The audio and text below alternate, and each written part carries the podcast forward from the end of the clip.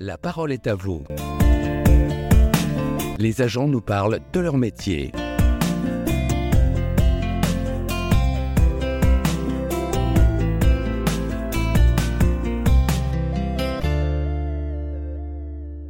Bonjour, bonsoir, euh, bienvenue sur ce grain de Cosette sur Fréquence T, la web radio des territoriaux. Aujourd'hui consacrée au thème des bibliothèques vertes, euh, une thématique dont on parle très largement dans le, dans le monde des bibliothèques depuis quelque temps déjà. Alors, ce thème de la transition écologique s'est euh, imposé hein, très clairement à toute vitesse dans, le monde des bibliothèques. Et d'ailleurs, plus largement, on pourra en parler au sein des institutions culturelles de façon plus large. Depuis 2022, le référentiel national des compétences des bibliothèques territoriales comprend, parmi ses champs de compétences portant sur les enjeux transversaux contemporains, la compétence transition écologique et responsabilité sociale. Cette compétence inclut l'ensemble de l'activité des bibliothèques, depuis les collections, de leur constitution à leurs usages et le cas échéant leur conservation, jusqu'aux médiations, de l'accueil à la formation, en passant par l'action culturelle pour informer et sensibiliser les publics aux enjeux de responsabilité environnementale et sociale. Et ces questions nous parlent plus largement des processus transversaux de transition écologique dans le cadre des politiques publiques locales. Alors, Grénothèque,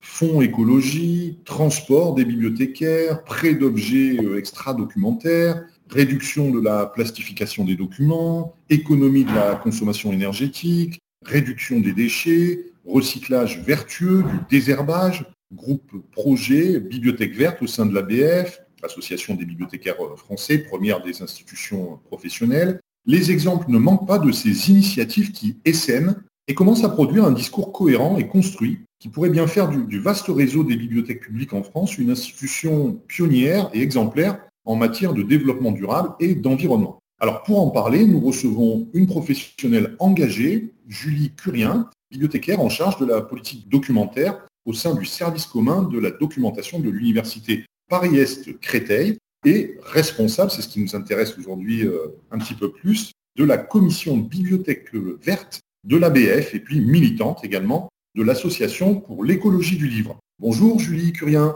Bonjour Thibault, bonjour à tous. Alors Julie, pour mieux répondre aux enjeux actuels et pressants, de la préservation de la planète, la commission Bibliothèque verte de l'ABF, euh, créée en 2022, donc c'est assez récent, hein, s'est saisie de la question environnementale à l'échelle des bibliothèques publiques en France. Pourriez-vous, en guise d'introduction, nous en dire un petit peu plus sur l'origine de cette initiative et sur la nature euh, des travaux que vous conduisez au sein de l'ABF Oui, bien sûr.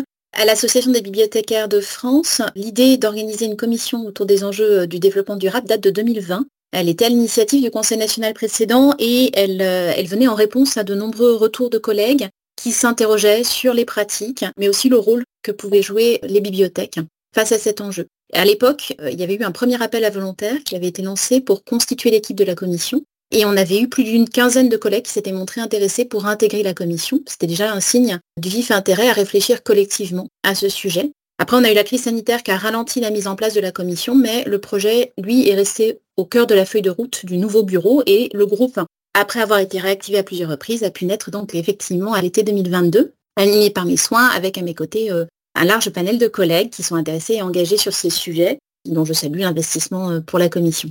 Alors, qui nous sommes et sur quoi nous travaillons? Donc euh, aujourd'hui, nous sommes une vingtaine de personnel de bibliothèque de tout type, donc lecture publique, mais aussi bibliothèque de l'enseignement supérieur et de la recherche. Nous venons de différentes régions et donc nous sommes motivés par travailler sur ces enjeux d'éco-responsabilité au sein de cette commission et pour l'ensemble des bibliothèques. Donc, ce que nous faisons, c'est que nous documentons à travers une veille la manière dont les établissements travaillent ces enjeux d'éco-responsabilité, d'une part, et puis aussi les éléments de contexte et de cadrage utiles au pilotage de ces sujets. Et à partir de la connaissance euh, qu'on construit ainsi, nous nous plaçons dans une démarche d'aide, d'outillage de la profession sur, euh, sur les sujets d'écologie et de développement durable dans les différents domaines qui vont animer et qui caractérisent nos missions, nos activités, nos actions. Cette euh, veille et cette analyse, nous la partageons surtout sur notre blog, le site internet Bibliothèque Verte ABF, sur lequel nous avons publié presque 50 contenus à ce jour. Quelques exemples peut-être, donc les contenus que nous partageons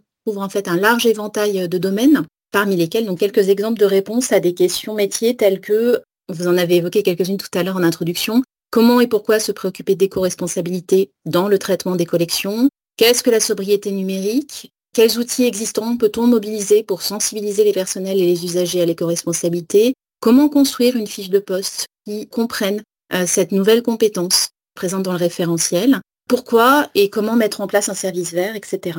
Parallèlement, nous intervenons euh, nous-mêmes régulièrement lors de journées d'études et de webinaires et euh, nous montons des rendez-vous thématiques également. Par exemple, nous avons le plaisir d'organiser le 12 décembre 2023 à la BPI et avec la BPI une journée d'études pour une transition écologique des bibliothèques qui s'annonce fort intéressante. Ok, alors longtemps les réseaux des bibliothèques se sont construits dans une dynamique d'expansion, hein. toujours plus de, de, mètres carrés, toujours plus de lieux, plus de collections, plus d'automatisation et d'informatisation. Est-ce que finalement ce principe-là n'entre-t-il pas un peu en opposition avec le concept de bibliothèque verte? Les bibliothèques publiques doivent-elles penser, anticiper une forme de décroissance? C'est une question assez complexe. À la Commission, nous pensons qu'il faut toujours considérer les structures dans leur contexte et non seulement en elles-mêmes et surtout sur ce type de sujet. Donc pour ce qui est des bibliothèques publiques, elles s'inscrivent dans des territoires au sein desquels elles jouent un rôle central à multiples facettes. Elles constituent des services publics de proximité, elles mettent des espaces et des ressources en partage. Elles répondent auprès des populations des services à des besoins à la fois primaires, donc à commencer par les toilettes mises à disposition dans les espaces, mais aussi un lieu où se rendre quand il fait froid, etc. Comme à des besoins qui sont plus complexes et qui vont contribuer à l'information, à la formation initiale et tout au long de la vie des citoyens. Et donc, à ce titre, elles constituent des acteurs essentiels de la sobriété en l'état déjà sur les territoires parce qu'elles sont un outil de la mutualisation au service de la communauté et non d'un seul individu. La mutualisation est au cœur de leur mission. Donc, quand il a pu être question, quand il est peut-être encore parfois question de restreindre l'offre de services d'une bibliothèque au motif d'une sobriété énergétique à mettre en œuvre, ben, il nous semble important de toujours garder à l'esprit ce niveau de compréhension globale du rôle des bibliothèques. En fermant une structure un temps donné ou en limitant son amplitude horaire ou sa capacité d'accueil, est-ce qu'on fait vraiment acte de sobriété à l'échelle du territoire? Et est-ce qu'il ne s'agit pas plutôt de penser au contraire que les bibliothèques sont un des lieux indispensables et de valoriser leur, euh, leur, leur nature, leur action, etc. Par ailleurs, donc, les bibliothèques se sont largement réinventées ces dernières années. Elles ont diversifié leur offre, vous l'évoquiez aussi tout à l'heure, sur le plan des collections mises à disposition. Donc nous sommes effectivement plus uniquement des lieux de mise à disposition de livres, de revues, mais on a aussi des espaces où trouver des jeux de société, des jeux vidéo, des ressources en ligne, des objets, etc.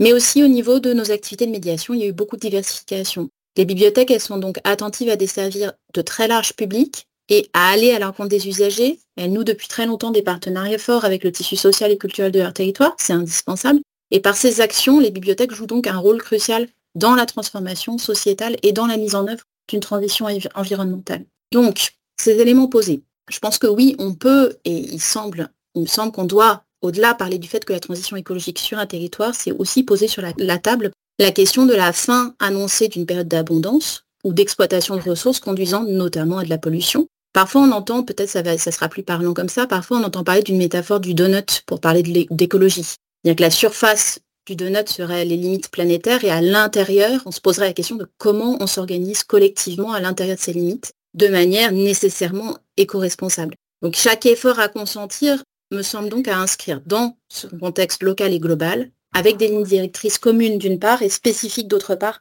à chaque acteur ou structure, et surtout articuler les unes aux autres pour construire un système cohérent. Donc, moi, je ne parlerai pas tant que ça de décroissance que de changement de paradigme à l'intérieur d'un système donné. C'est plutôt penser le juste besoin, construire ensemble et en commun plutôt que dans une logique de surenchère, de cumul. C'est mener ses actions dans un temps long, y compris celui du réemploi, plutôt que l'éphémère. L'éphémère ment facilement avec consommables et jetables donc et travailler à ce que tout cela ait un sens, que ça soit soutenable. Et que les bibliothèques ont donc un rôle à jouer dans le fait de se placer encore plus dans cette dynamique. Elles le sont déjà, mais d'aller plus avant dans cette dynamique en tant que structure d'une part et vis-à-vis des publics d'autre part.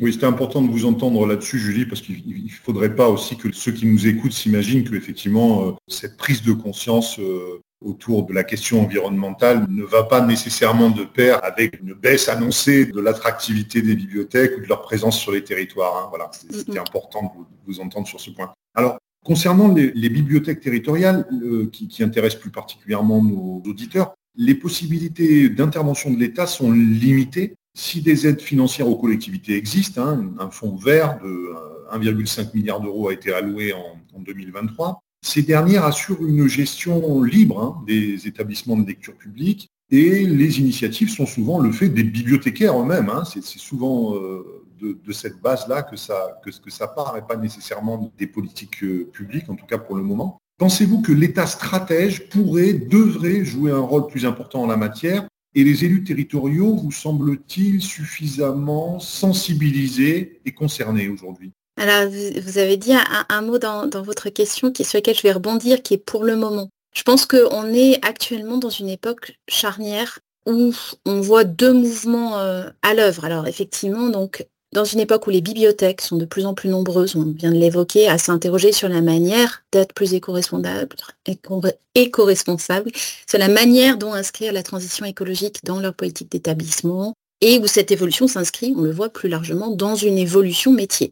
Par ailleurs, les différents pouvoirs, notamment exécutifs et législatifs, s'emparent aussi de ces problématiques. On est dans un contexte très évolutif. Il y a une évolution des lois et des réglementations, il y a des feuilles de route et des dispositifs qui émanent de plusieurs ministères qui sont en cours de travail.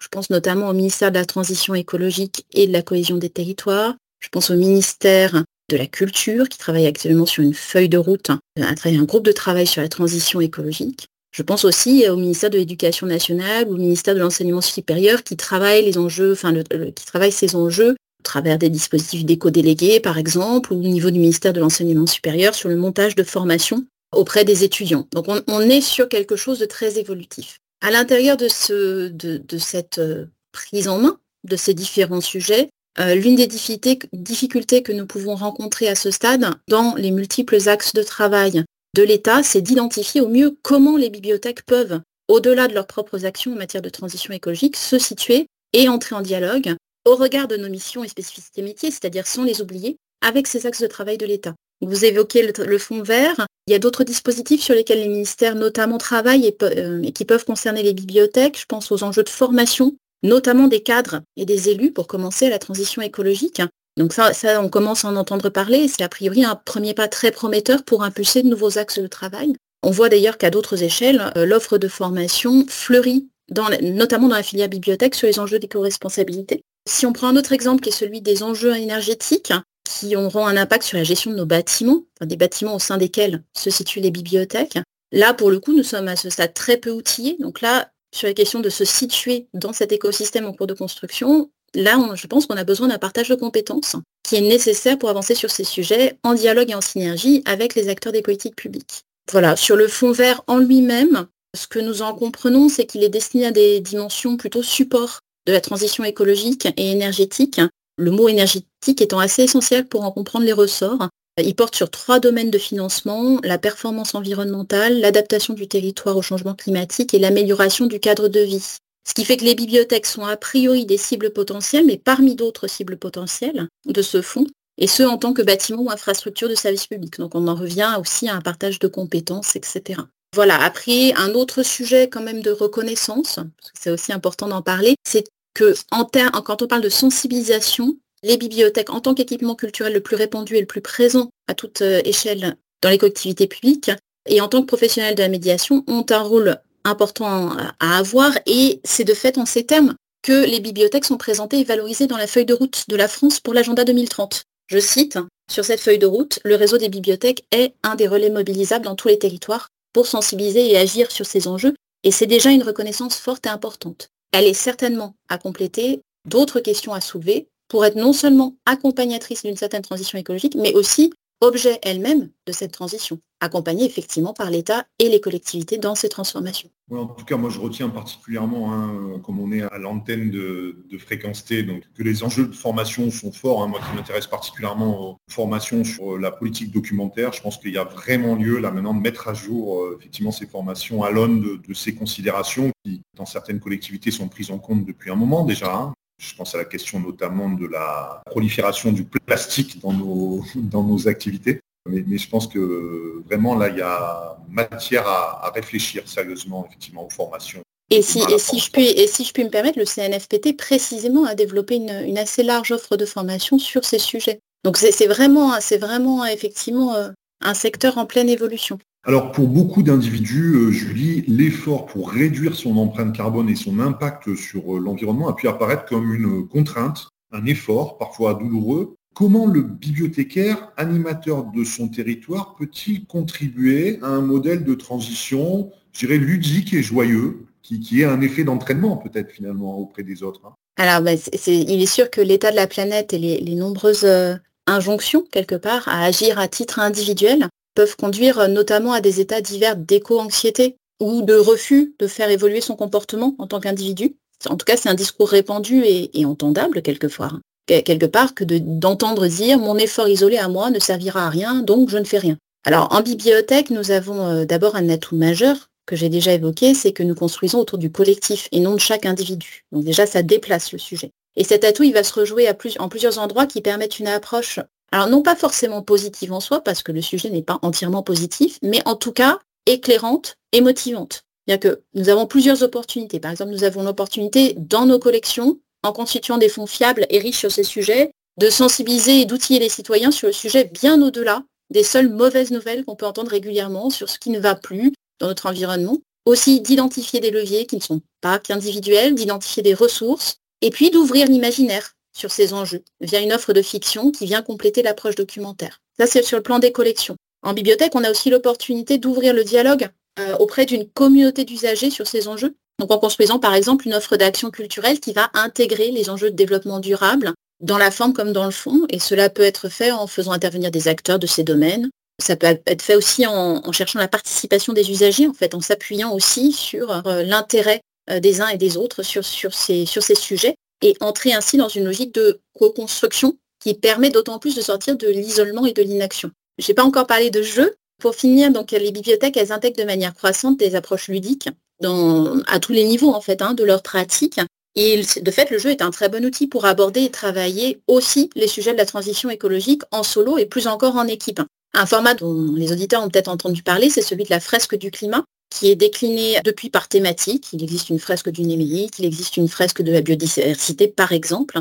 C'est un bon exemple d'outils participatifs et ludiques. Simplement, la dynamique ludique pour avancer dans une transition écologique, a priori, ne peut pas complètement faire l'économie d'un constat de réalité. Ces formats de fresques jouent aussi, c'est le cas de le dire, donc, ce rôle d'information scientifique mise à disposition des participants avant d'inviter à passer à l'action. Donc, je dirais qu'une attitude, une attitude positive, comme le recours à des méthodes ludiques, euh, ne constitue pas une fin en soi dans un sujet qui au départ ne l'est pas, mais, vraiment un moyen pour les bibliothèques d'engager tout un chacun dans une transition écologique en informant, en donnant des espaces de co-construction sur ces sujets, mais aussi en se plaçant avant ça dans un espace-temps presque d'amortissement d'une certaine prise de conscience. Donner aux usagers, aux citoyens, etc., le temps de la compréhension et de s'adapter. Parce que oui, il s'agit bien de prendre en main son avenir et, euh, en fait dans toute sa complexité. Et une fois qu'on a saisi cet enjeu, bah, on peut le vivre comme un défi. On peut le vivre à chaque étape franchie comme des moments de satisfaction, de joie, et que la bibliothèque peut être ce lieu des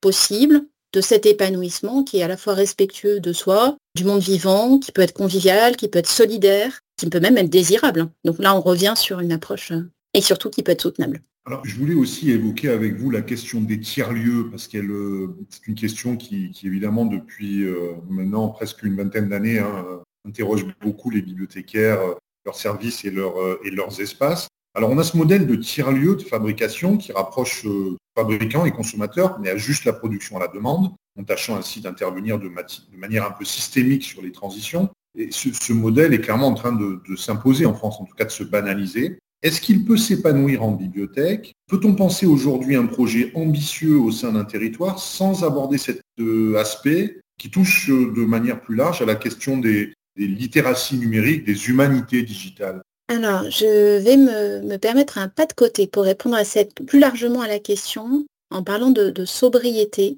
et d'un des axes de travail possibles pour faire preuve de sobriété. En début d'année 2023, euh, euh, j'avais rédigé pour, euh, pour le bulletin ABF un article sur la sobriété et à cette occasion, j'ai fait des recherches sur comment cette notion apparaît dans des travaux de chercheurs en sciences humaines et sociales. Euh, et, je trouve que c'est un enseignement assez intéressant pour euh, réfléchir à cette question du faire. Alors, la sobriété, dans ces, dans travaux, on voit qu'elle s'inscrit dans un contexte de cycle à la fois d'hyperproduction, on produit énormément, et d'hyperconsommation, du coup on consomme énormément, où tout ou presque va constituer un encouragement, voire une injonction à dépenser des ressources qui sont pourtant en voie d'épuisement. Et dans ce contexte, la sobriété, d'après ses écrits, relèverait d'un choix éclairé, voire d'une nécessité à laquelle se plier pour réduire notre impact sur l'environnement, et elle s'articulerait au concept de besoin. Ce qui importe en premier, donc, c'est d'identifier les besoins, de les évaluer, les hiérarchiser, y apporter ou non une réponse, et si oui, laquelle. Et dans ce process, il y a un changement de paradigme qui est de passer, quand c'est possible, d'un écosystème qui est centré sur l'avoir, je possède, à un écosystème qui est fondé sur l'être, je suis, et je suis bien, parce que l'être conduisant au bien-être. Et par extension, cette littérature promeut aussi le fait de faire plutôt que le fait de consommer. En faisant soi-même, en faisant à la demande, on est maître de son besoin qu'on définit plus justement. Ce qui si bien que les initiatives et structures de, de maker et de do-it-yourself, elles ont toute leur place en bibliothèque et elles rejoignent les enjeux de démarche participative. Elles dépassent d'ailleurs largement le seul cadre du numérique. Nous leur consacrons d'ailleurs, euh, et, j'en suis très heureuse, un stand à la journée d'études pour une transition écologique des bibliothèques euh, le 12 décembre prochain. Après, comme pour toutes les initiatives, une attention reste à, porter à, leur propre manière de s'inscrire ou non dans des démarches d'éco-responsabilité. C'est-à-dire quels matériaux euh, on va utiliser dans un Fab Lab, typiquement, quelle définition des besoins et des usages pour éviter une production de type gadget, qu'est-ce qu'on fabrique, pour quelle durée, etc. Par contre, c'est clair que c'est une grande opportunité. C'est des, démarches innovantes. Ça peut, être, ça peut donner lieu à des démarches innovantes, participatives, expérimentales, qui peuvent euh, être très utiles pour justement répondre aux enjeux d'éco-responsabilité. Et le concours des bibliothèques dans ces démarches me semble très précieux. Alors, toutes ces initiatives, hein, euh, est-ce qu'elles sont propres aux bibliothèques publiques et est-ce qu'elles pourraient s'exporter dans d'autres secteurs, musées, conservatoires, archives qu'on retrouve traditionnellement dans le monde culturel territorial? Je voulais vous demander si vous-même, vous dialoguez avec euh, des collègues d'autres structures, euh, des musées par exemple.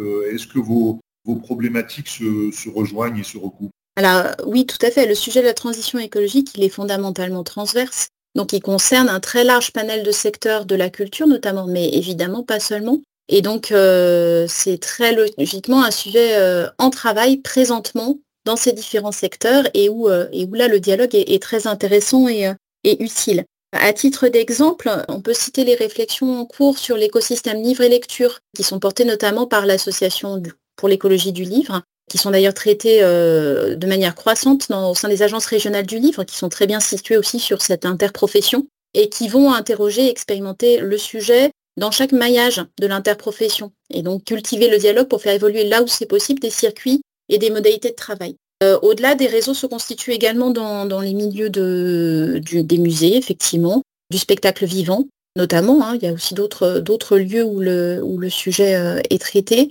Et oui, bien sûr, c'est très enrichissant pour nous d'aller euh, effectuer une veille sur, euh, sur ces travaux en cours et en même temps d'informer aussi sur nos propres évolutions et d'essayer de, de, de, créer des ponts en fait. Hein. D'autant que les bibliothèques se situent bien au, carrefour aussi de ces différentes filières, de ces différentes logiques métiers, puisque en bibliothèque, par la, par la multiplicité des documents qui composent nos collections, on est concerné par l'industrie du livre, on est concerné par l'industrie de la musique, par, euh, par le cinéma. Et on accueille aussi des, enfin, on, peut, accueillir des conseils, on peut accueillir des spectacles, on peut accueillir des expositions. Donc toutes ces questions, on se les pose à une autre échelle. Et dans le dialogue qu'on a avec ces différents interlocuteurs, il est, il est intéressant aussi d'y ajouter une dimension écologique. Alors, vous l'avez dit, hein, cette prise en compte touche euh, effectivement euh, et assez logiquement d'ailleurs d'autres types de structures culturelles. Longtemps, les musées, notamment, se sont inscrits dans une logique aussi de tourisme de masse, hein, privilégiant l'affluence,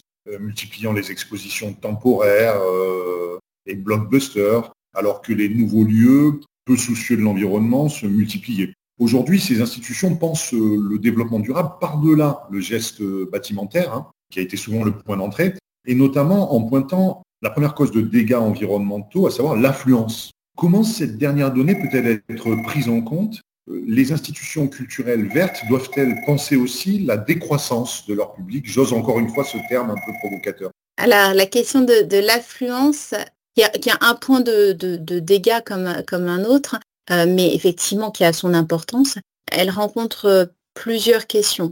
Une question contextuelle, c'est-à-dire que la population augmente ce qui peut faire émerger de nouvelles demandes, besoins d'informations, de culture. La base de public s'élargit. la question du fait que la fréquentation d'un établissement reste à ce stade un indicateur important pour les structures culturelles qui gagneraient à être mis en relation avec de nouveaux indicateurs. Il y a le fait qu'on observe aussi une multiplication des événements. Mais toute proportion gardée, on observe le même phénomène dans la production éditoriale, par exemple. Dans le secteur du livre, on sait qu'un certain nombre d'exemplaires tirés ne trouveront malheureusement jamais preneur. Donc c'est un phénomène global, problématique, mais global. Et dernier point peut-être que je relève dans cette question de l'affluence, c'est qu'elle est directement liée à l'empreinte environnementale des transports, qui est due tant à la mobilité des personnes, des intervenants, les publics, que des œuvres. Et bon, voilà, je pense que sur, chaque euh, item qu'on peut ainsi détailler, c'est bien penser ce paysage complexe de manière globale au sein de chaque institution culturelle pour envisager de nouveaux modèles, identifier les points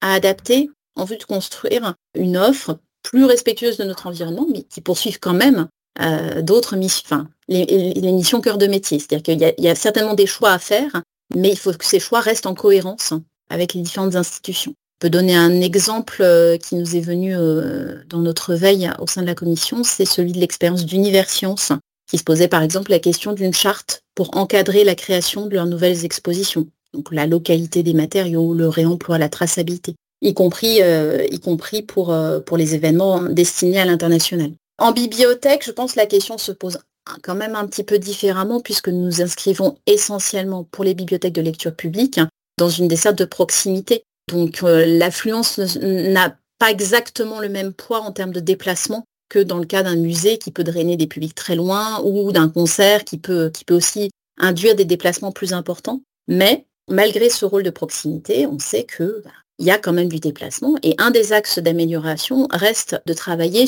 euh, sur la promotion, la facilitation d'un recours à des mobilités douces, par exemple, pour les déplacements des usagers, pour les déplacements des personnels et aussi pour les déplacements des biens, par exemple les livres d'une bibliothèque à une autre quand on est dans un réseau. Il y a aussi des axes peut-être à penser sur un ralentissement de l'action culturelle, pas obligé de faire quelque chose dans un rythme effréné, on peut aussi euh, cibler des actions, les mettre en relation avec des publics et voilà, dans des approches plus qualitatives finalement que quantitatives. Voilà.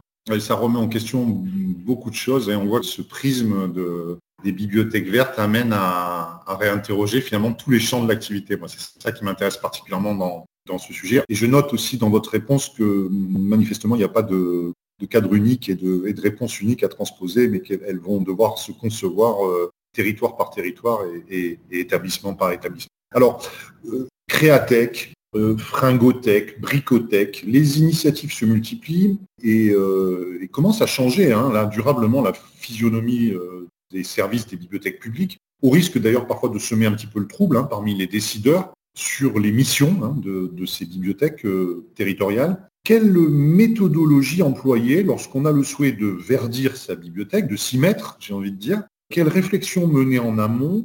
Et par quoi doit-on commencer selon vous? Alors sur le fait que hum, qu'on assiste à, cette diversification et à ce changement de, physionomie des services, ça rejoint largement le fait que les bibliothèques ont toujours su euh, s'adapter à l'évolution des, pratiques. Et donc faire évoluer effectivement considérablement leur offre de services dans le sens de la diversification y compris donc pour un certain nombre d'entre elles via l'extension du domaine de prêt en effet à des ressources telles que effectivement du matériel de création, euh, des vêtements, des outils de bricolage, de cuisine, etc.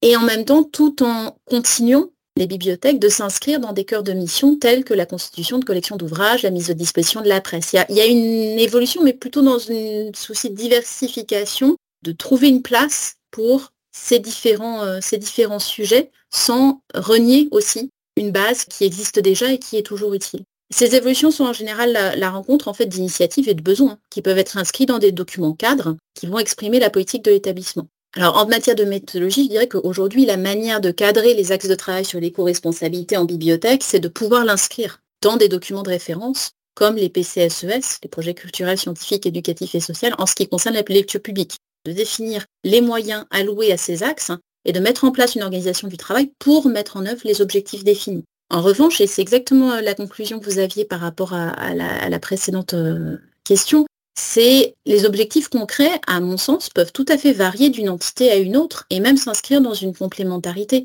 La réponse n'est pas forcément uniforme. Certains décideurs pourront faire porter une priorité, par exemple, sur l'économie circulaire, quand d'autres vont privilégier des actions fortes sur la biodiversité. Dans tous les cas, les bibliothèques, elles ont un point fort qui est un, atout essentiel qui, pour une politique publique environnementale, ça va être de joindre le faire et le savoir-faire par tout un éventail de moyens, les ressources documentaires, les ateliers, les tissus partenariaux, et donc de leur donner des champs de profondeur en les incarnant, en contribuant à conserver euh, leurs traces passées, en les mettant en relation, en ouvrant sur d'autres savoirs, etc. Elles, vont jouer un rôle pivot de notre point de vue. Alors pour conclure, euh, euh, Julie, pourriez-vous nous citer quelques exemples innovants qui vous ont particulièrement intéressé, inspiré à la commission Bibliothèque verte que vous présidez? Alors, je, je vais citer quelques exemples de démarches fécondes, notamment pour libérer la parole et construire ensemble avec les usagers et les équipes. Il y, a un exemple euh, que j'aime bien, que j'aime bien citer, qui est celui de la bibliothèque de Dinan, qui a monté un groupe de parole avec des rendez-vous thématisés réguliers co-animé avec les usagers, donc une vraie logique de co-construction avec, euh, avec les publics, et qui est très inspirant pour permettre à chacun de monter en compétence sur ces sujets, d'échanger des connaissances, de confronter des points de vue, de construire, et basiquement aussi, et je l'évoquais tout à l'heure, de sortir d'état d'éco-anxiété aussi. C'est quelque chose qui a été mené euh, sur, euh, sur un temps long à la bibliothèque de Dinan et qui, qui a vraiment rencontré son public. Parallèlement, je peux faire un, retour d'expérience qui est celui du fait que cette dynamique fonctionne aussi euh, auprès des personnels dans une équipe. Cette dynamique de prendre le temps de parler de ces sujets pour ensuite construire quelque chose. À l'Université Paris-Est-Créteil, on a monté euh, l'année dernière une dynamique d'atelier sur la base du volontariat, il s'agissait vraiment d'être à l'écoute de ce que les collègues avaient à dire sur les enjeux euh, environnementaux, et puis d'envisager des problématiques métiers et des axes d'amélioration. Et ce travail préalable a de fait pu ensuite être le terrain d'une programmation plus large à travers une programmation de, euh, de la fresque du climat pour l'ensemble des personnels, et puis ensuite d'ateliers thématisés où on a des objectifs plus précis pour pouvoir, euh, pour pouvoir avancer de manière concrète. D'autres démarches inspirantes et innovantes, c'est d'identifier, il me semble, les acteurs clés avec qui on peut avancer sur ces sujets. Je vais donner euh, deux exemples. Le premier euh, qui, me tient, à cœur, c'est qu'on est en train, sur le blog de la commission, va bientôt paraître un biais sur euh, l'éducation au développement durable, qu'on appelle aussi l'EDD, et sur comment travailler ce sujet avec des acteurs nouveaux, je l'évoquais tout à l'heure, que sont les éco-délégués, donc notamment dans les établissements scolaires. Qui sont-ils Donc on, essaiera de dresser, de faire leur portrait, hein, de, montrer qui ils sont, et de montrer et d'essayer de donner des pistes pour voir comment les accompagner, quelles ressources leur proposer, etc. Aussi, nous relayons auprès de la communauté professionnelle des projets d'éco-responsabilité dont nous avons connaissance et qui existent, en fait, qui sont nombreux, parmi lesquels il y a euh, euh, le dispositif du collectif euh, Génération Mère sur la protection des océans, qui est, j'espère que, je peux le partager ici, qui est à, la recherche pardon, de bibliothèques intéressées par travailler sur un projet de labellisation autour de la valorisation d'ouvrages sur la protection des océans avec des bibliothèques. Je pense qu'il y a un rôle vraiment de, mise en relation, d'initiative, et là, on pourrait vraiment, en tant que bibliothèque, donc là, c'est plus de la projection, mais on pourrait euh, s'investir dans ce type euh, de projet. Si on a encore le temps, je veux bien prendre un exemple de l'étranger aussi. Je pense au dispositif Warm Libraries qui occupe la Grande-Bretagne depuis, depuis l'hiver dernier et qui rencontre des objectifs sociaux, mais aussi des enjeux de mutualisation de services et de locaux. Alors Warm Libraries, c'est bibliothèque chaleureuse, j'aurais envie de dire en français. C'est une expérience qui a été conduite l'hiver dernier et qui est reconduite cette année en Grande-Bretagne et qui avait été mise en place initialement avec l'augmentation des prix du chauffage, liée notamment à l'invasion de l'Ukraine par la Russie. Puis elle s'est étendue à celles et ceux qui ne peuvent pas se payer du chauffage ou qui ont simplement besoin de compagnie, etc. Donc c'est une certaine vision du service public qui rejoint euh, des sujets que nous avons abordés lors de cet entretien. Les besoins sont nombreux, on mutualise l'offre et les bibliothèques, leur manière de s'inscrire dans cette démarche, c'est non de prodiguer de l'accueil, un accueil chaleureux, mais aussi de mettre à disposition dans ce lieu accueillant des activités culturelles, une boisson chaude, etc. Merci hein, pour tous ces exemples, euh, Julie. Je vous remercie infiniment hein, de, nous avoir consacré un peu de votre temps précieux hein, pour euh, ce podcast, dont je vous rappelle qu'il vous était proposé par la e-communauté Culture et Territoire, où on relaie d'ailleurs beaucoup d'informations sur les bibliothèques vertes. donc je vous engage à, vous, y inscrire, à nous y retrouver pour avoir une vue globale, une veille euh, globale sur, le, sur les institutions culturelles territoriales. Et moi, je vous dis à très vite sur euh, Fréquence T, la web radio des territoriaux. Bye bye. Merci beaucoup, au revoir. La parole est à vous. Les agents nous parlent de leur métier.